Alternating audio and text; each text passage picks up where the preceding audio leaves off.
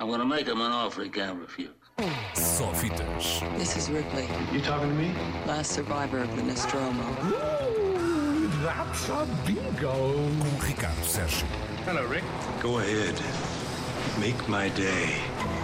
Boa tarde, estamos em plena época de festivais e numa altura em que por cá se vêem curtas em Vila do Conde, ainda há ecos de Cannes a soar. E continua a dar que falar a vitória do chocante e provocador Titane, o filme de Júlia Ducournau, o novo filme da realizadora de Raw, filme também ele chocante e lá está, cru, que estreou em Portugal em 2017 no Indie Lisboa, com o apoio da 3. Ora, neste Titane, o choque e o cru são de outra ordem. Também carnais, mas aqui mais tecnológicos, onde Raw misturava a descoberta da sexualidade com canibalismo.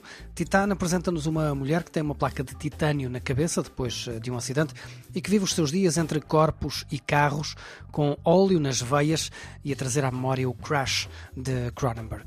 Segundo alguma imprensa, este foi um prémio, não diria polémico, mas inesperado.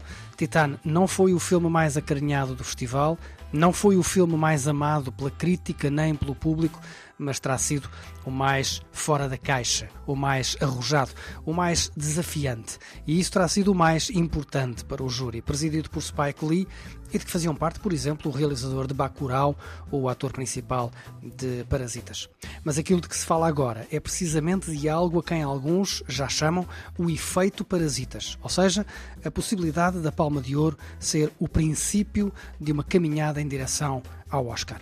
Pelo menos foi isso que aconteceu ao filme de Bong Joon-ho, que venceu Cannes em 2019 e depois foi saindo vencedor de quase todos os festivais porque foi passando e de quase todas as cerimónias de prémios, até culminar nessa surpreendente vitória nos Oscars em 2020. Não deverá ser assim tão premiada a carreira de Titane, até porque será um filme mais difícil de engolir, mas espera-se ainda assim uma boa carreira do filme de Júlia Ducournau, até que já aponte como vencedora do Oscar de melhor realizadora em 2022. E ainda falta tanto ano e tanto filme.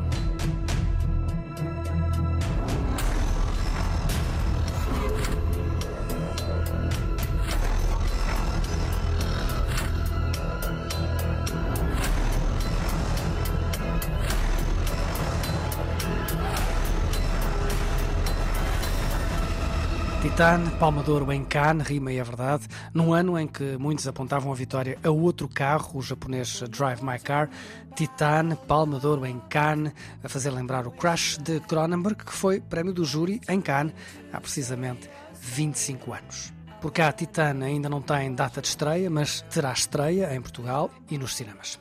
Nós ficamos à espera. Para fechar, uma nota rápida sobre duas notícias que nos chegaram nos últimos dias sobre duas plataformas de streaming que têm feito muita companhia aos confinados do Covid, a Netflix e a HBO, que com tanta concorrência estão agora a virar-se para outros mundos. A HBO, mais modesta, anunciou que vai começar a transmitir alguns episódios de algumas séries no. Uh, Snapchat. Mais ambiciosa, a Netflix revelou que vai começar a produzir videojogos. Como e quando ainda não se sabe, mas a coisa está a andar, de tal forma que depois de contratar produtores de TV como Shonda Rhimes ou Ryan Murphy, a Netflix foi agora roubar um vice-presidente à Electronic Arts, empresa pioneira dos videojogos, a casa dos Sims, do FIFA, do Mass Effect. Isto está realmente a, a começar a ficar tudo muito confuso. Enfim, como dizia o outro. Yes, eh? Só fitas. This is Ripley, You talking to me? last survivor of the Nostromo. That's a bingo. Com Ricardo Sérgio. Hello, Rick. Go ahead. Make my day.